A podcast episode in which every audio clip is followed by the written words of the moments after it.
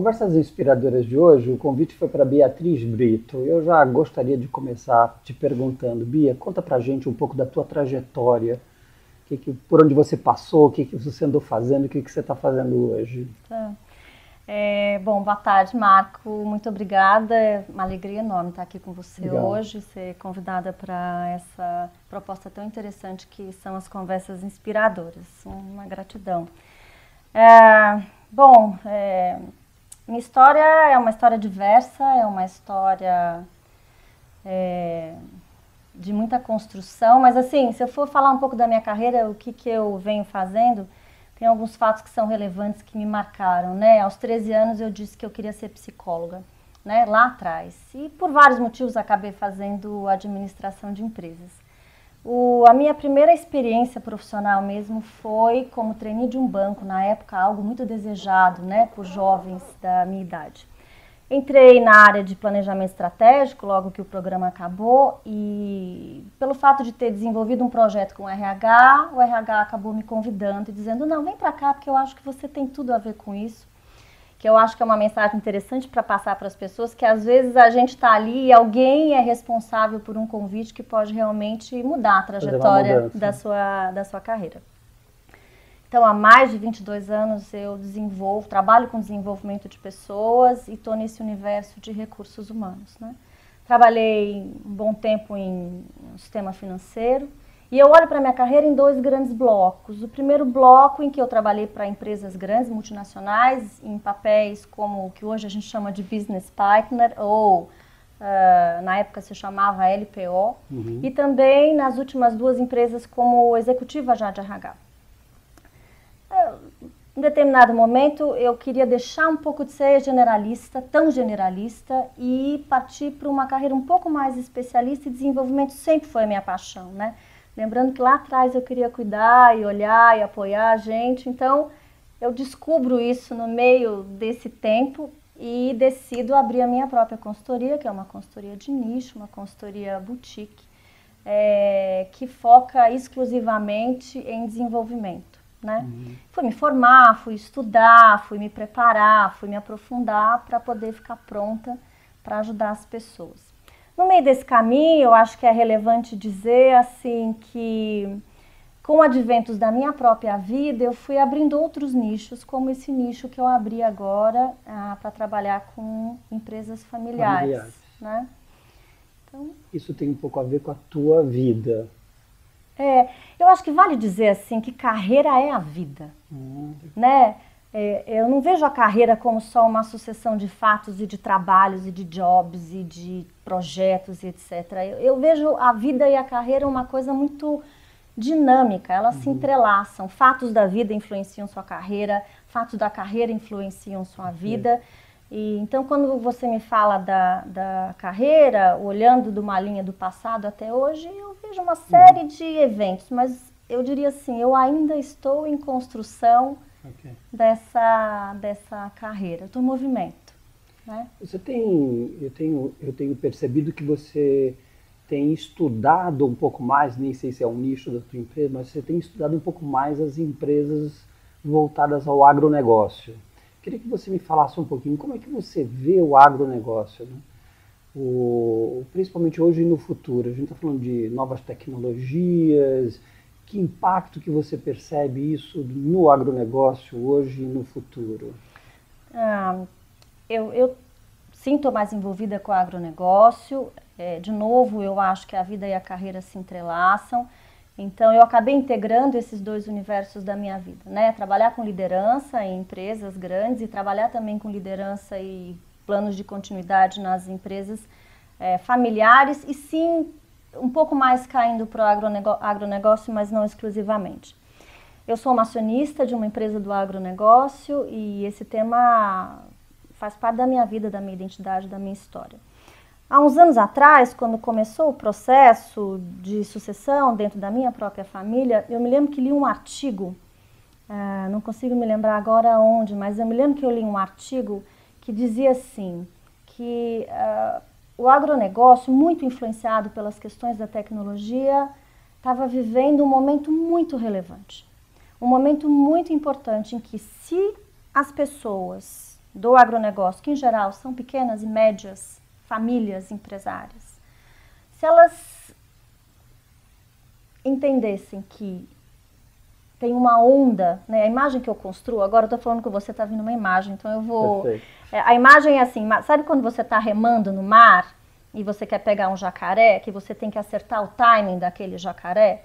Eu acho que é isso que as empresas do agronegócio estão vivendo agora. Então, quem descobriu que tinha que nadar um pouco mais, o jacaré profissional... que você se refere a uma onda. É né? uma onda.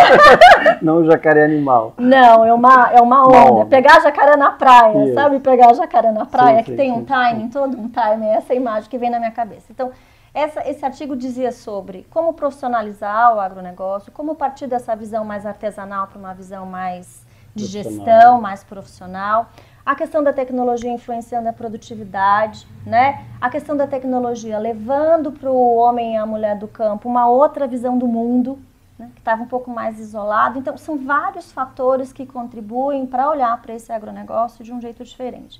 E acho que esse artigo me influenciou muito no sentido de dizer, gente, é esse o caminho mesmo. E olhar também para o agronegócio, é, considerando que hoje nós somos um player é, no mercado internacional, o que antes a gente não era. Então hoje nós somos competitivos internacionalmente. Né? A gente não trabalha só é, para correr atrás, eu acho uhum. que a uhum. gente hoje tem um outro lugar no mercado internacional. Quais são os grandes impactos que você percebe, na tua opinião, que vai acontecer nos próximos anos? A tecnologia, é, você estava falando do papel da mulher, eu tenho visto mesmo isso, no, no, no agronegócio, enfim, quais são, na tua opinião, os, os principais impactos que nós vamos viver no agronegócio?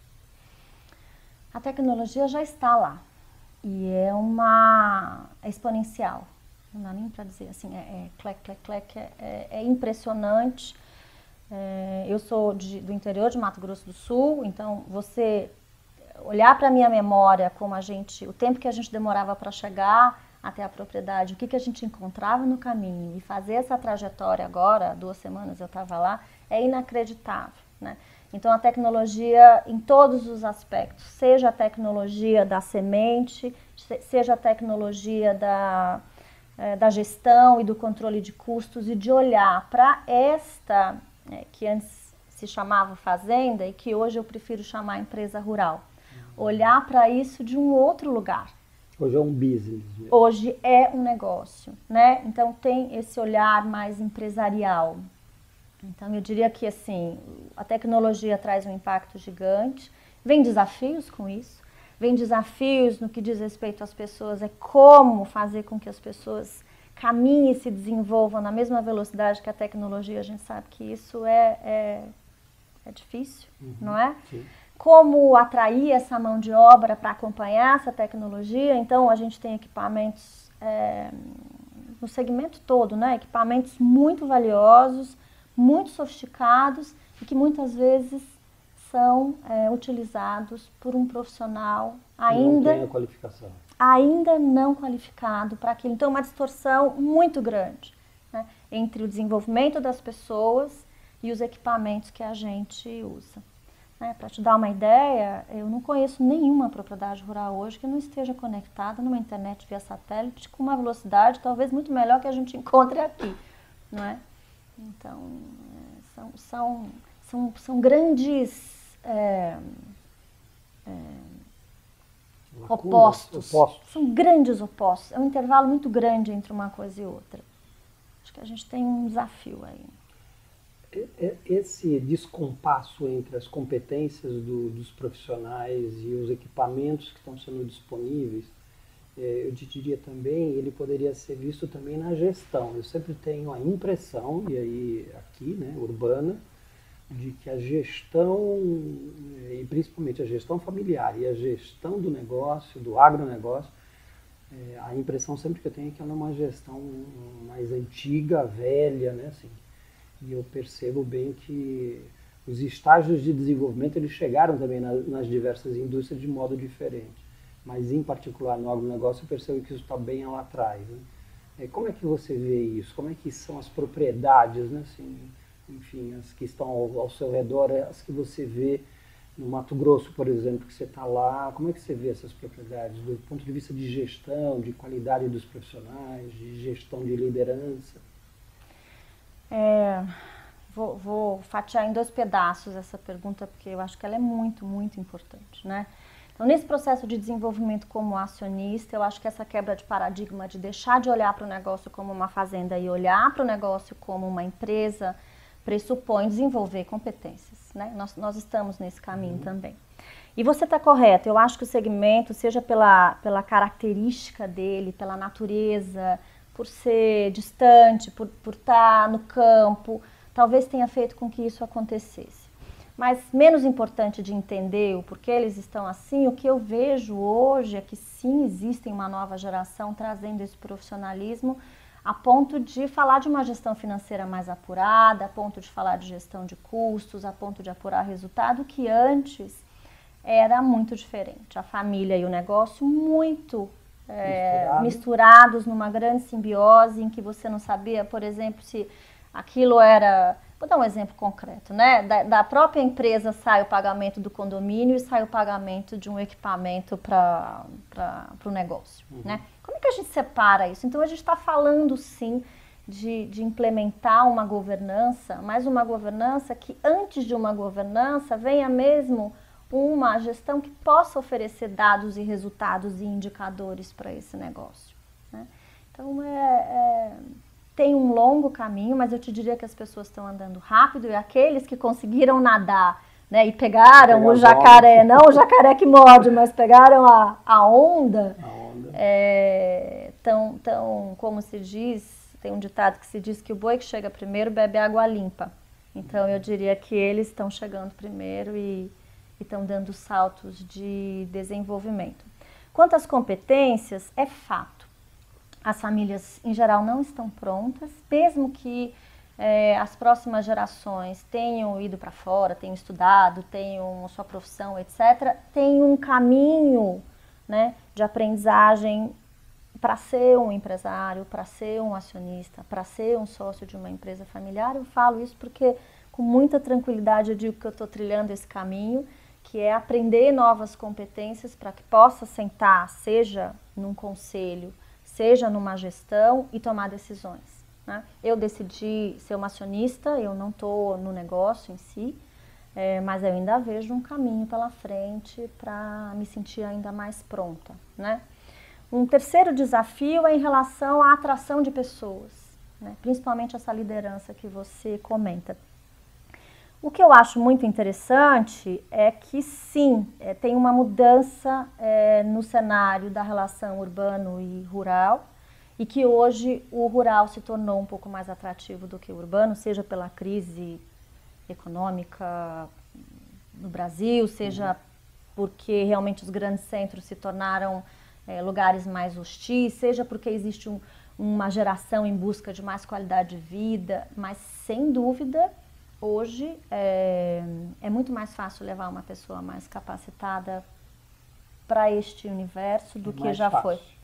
É mais fácil, mais fácil. com desafios, claro. com, com desafios, mas eu diria que é mais fácil. E esse profissional que vai da, da zona urbana para o campo, é, isso, isso tem também ajudado a gerar mais profissionalismo na, na gestão? Ah, a pergunta é muito boa. Eu acho que tem uma troca muito interessante. Que eu acho que é o que o urbano leva, mas o que também o profissional que está no campo ensina. Uhum. Né? É, sobre o tempo das coisas, sobre como gerir a natureza e todos os recursos que ali se apresentam. Então eu vejo que tem uma troca interessante né, é, entre, entre eles. Esse profissionalismo que a gente percebe hoje na gestão do campo também está relacionado, você num determinado momento se referiu, ah, o filho foi estudar lá fora, foi, ou veio para a capital para estudar. As novas gerações que ajudaram a dar um, uma outra governança, um outro estilo dessa governança no campo? É, tem um dado concreto de um instituto que eu faço parte, que é, que é um instituto da empresa familiar na Espanha, que ele diz que 45% é, do público que vai procurar um consultor para ajudar o desenvolvimento da empresa familiar é, é, o jovem. É este jovem que saiu e que foi uh, e que abriu realmente a mente, viu coisas novas e que volta, né? Eu sempre digo que ser herdeiro não é uma escolha, né? A escolha que a gente tem é onde a gente quer se colocar no negócio da família, ou seja, ou a gente quer ser um sucessor e assumir a gestão, ou a gente quer trabalhar é, num lugar mais estratégico, num conselho de administração e tal. Então, sim, eu acho que esse jovem traz. Na outra medida, o quão generoso é essa geração de cima.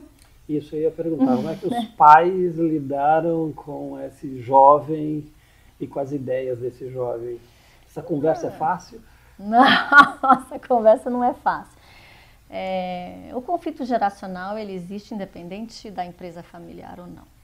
Ele existe. Uhum. Né? Um jeito de olhar para a vida. E na empresa é... familiar isso deve ter nuances mais, mais contundentes. Né? Tem, tem. Então vamos lá, vamos falar de novo de um exemplo prático. Né? Eu estou numa almoço de domingo e o tema da família, e, desculpa, e o tema do negócio aparece. Uhum.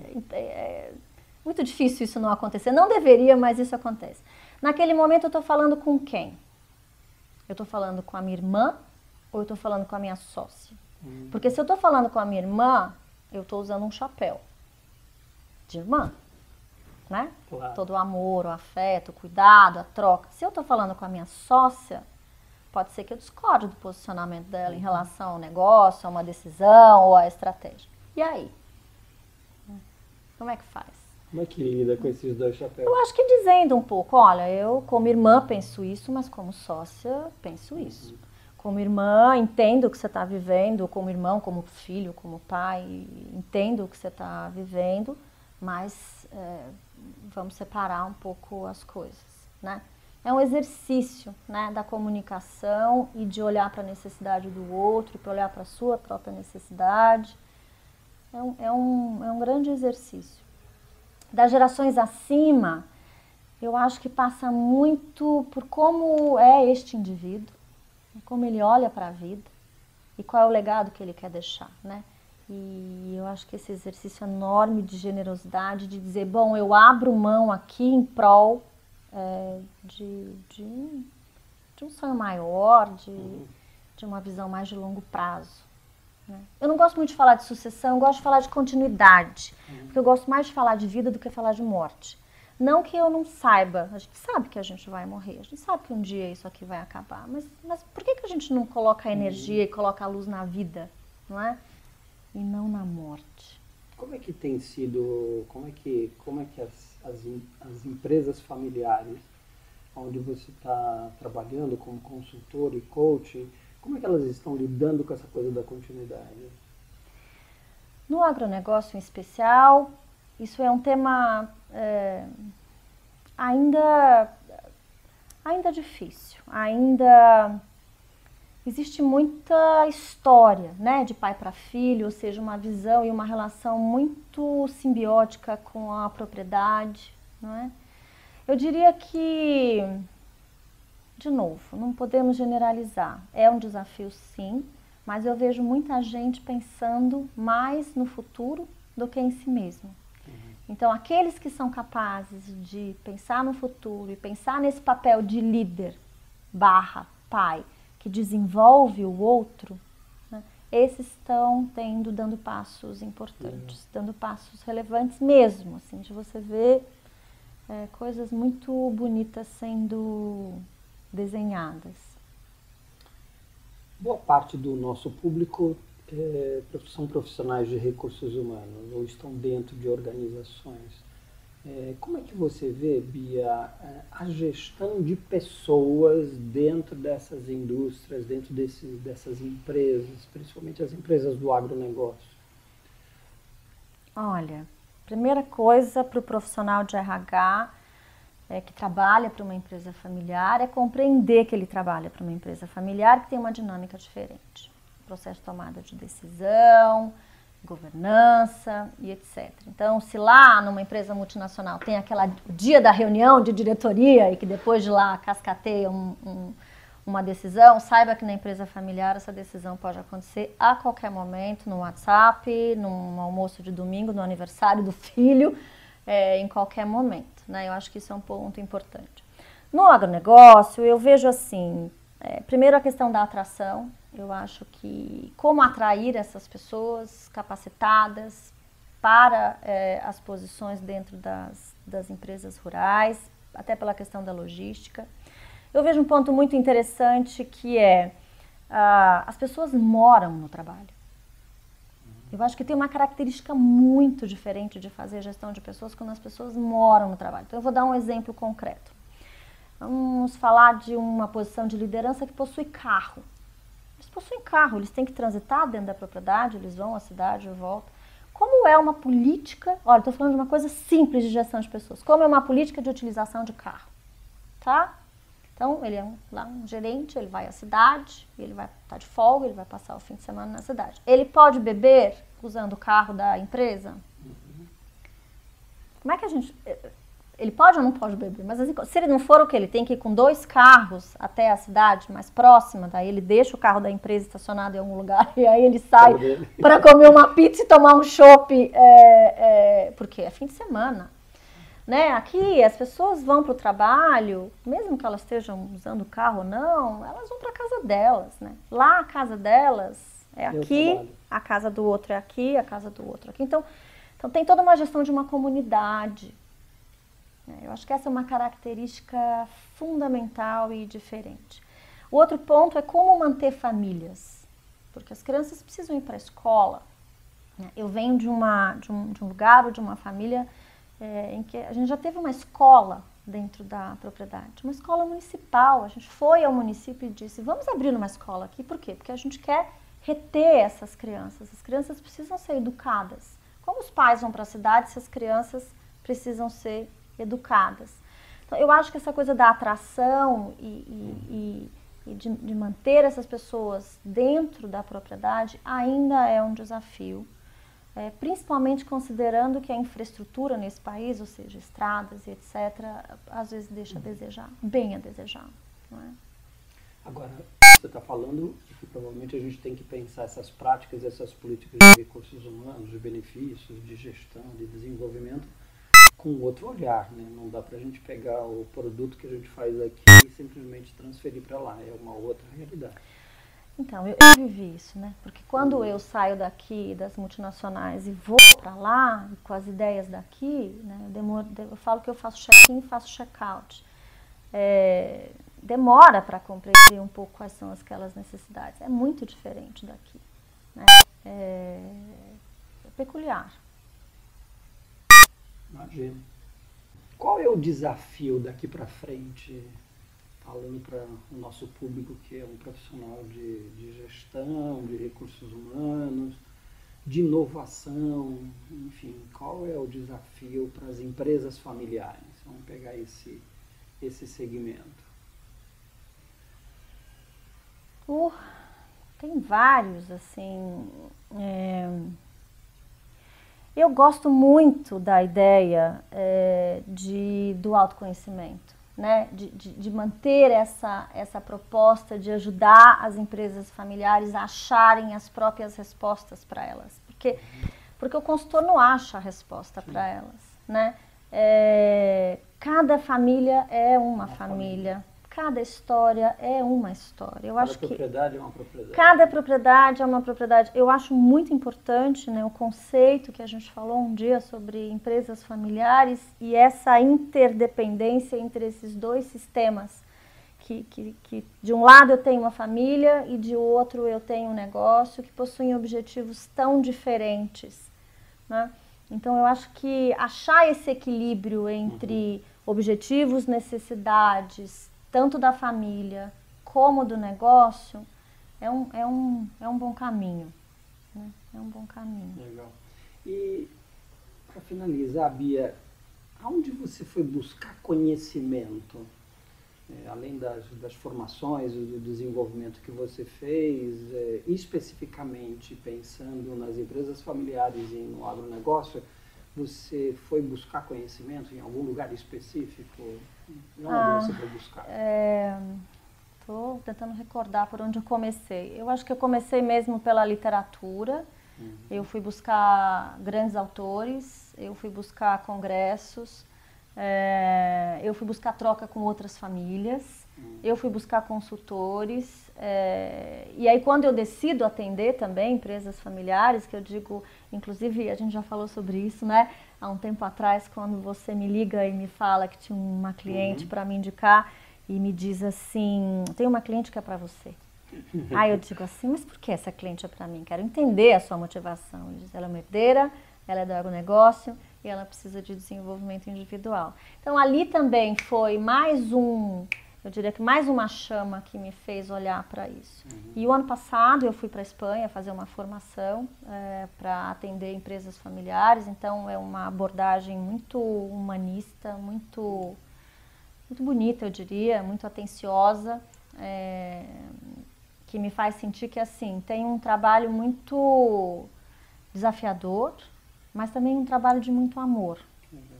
né, para com essas famílias. Legal, muito bom. Tá?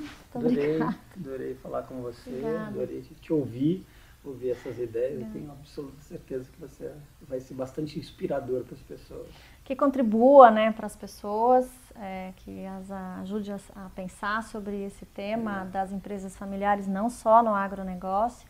E a gente está à disposição para atender, para conversar, para compartilhar. Muito bom. Tá, obrigado. Obrigado, obrigado querida.